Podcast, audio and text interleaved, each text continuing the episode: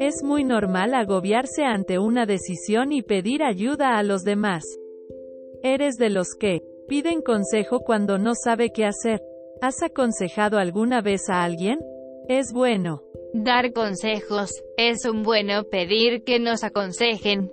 Podemos elegir por otros. Te vas a angustiar. Hablamos de él en el capítulo 7, cuando estuvimos dialogando sobre Dios, pero deja que te cuente algo más sobre su vida y pensamiento. Kierkegaard se refiere a ese hecho como un gran terremoto que sacudió a la familia.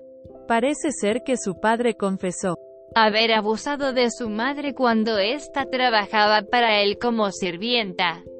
Para echar más leña al fuego, el abuso se produjo mientras el padre guardaba luto por la muerte de su primera esposa.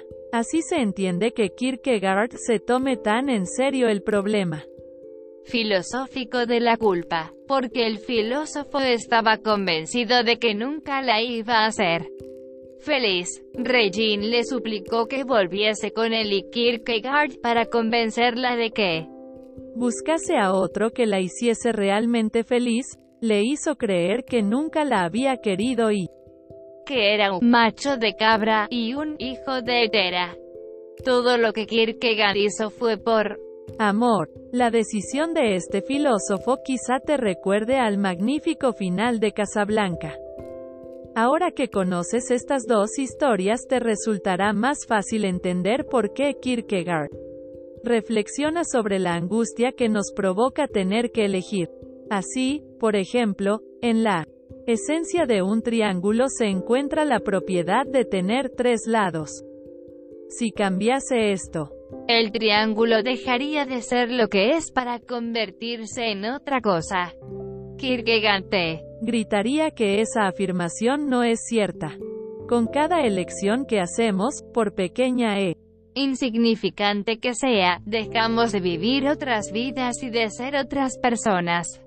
La cinta trata sobre un hombre que ha conseguido llegar hasta los 120 años y, ya en su lecho de muerte, recuerda las otras vidas que podría haber vivido si hubiera tomado otras elecciones. Elegir es renunciar y esto último es lo que te genera ese sentimiento de angustia que estás experimentando que, en realidad, es el vértigo que nos produce la libertad. Lo que nos angustia en el momento previo a la decisión es saber que tenemos que elegir. Después de haberla tomado experimentaremos otros sentimientos como el remordimiento, la culpa o la satisfacción, pero ya no la angustia.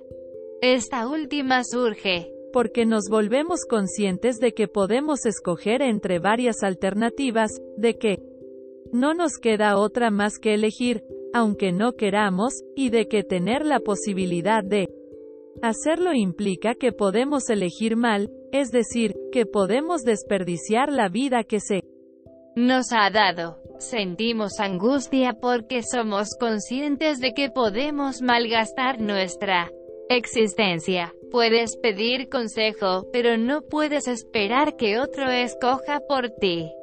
La responsabilidad de nuestras vidas nos pertenece solo a nosotros.